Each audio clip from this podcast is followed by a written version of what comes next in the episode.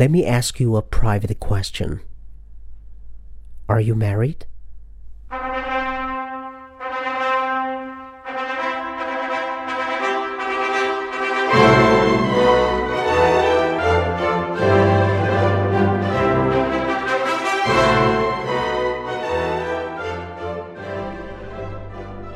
Did you get married recently?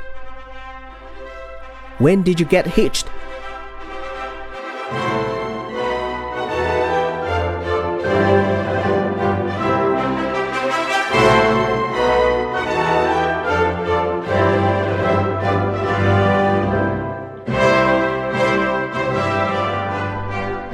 Welcome to today's lesson, lesson 16. Today's idiom, get hitched. The idiom to get hitched means to get married. You can use this idiom like someone gets hitched. Someone gets hitched. Here are two stories. Daniel and Mary have been dating for over two years. They have fallen in love and get along very well. They share many interests in common. They are thinking of starting a family. Perhaps it is time that they get hitched. Daniel and Mary have been dating for over two years. They have fallen in love and get along very well. They share many interests in common. They are thinking of starting a family.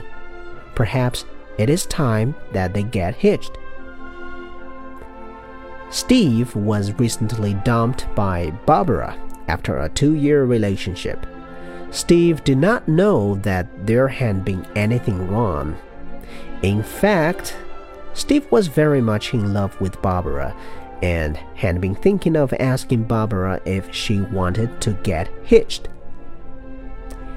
Steve was recently dumped by Barbara after a two year relationship. Steve did not know that there had been anything wrong. In fact, Steve was very much in love with Barbara and had been thinking of asking Barbara if she wanted to get hitched. So, my question for you today is Do you know anyone who got hitched it recently? Do you know anyone who got hitched it recently? Leave a comment and let me know.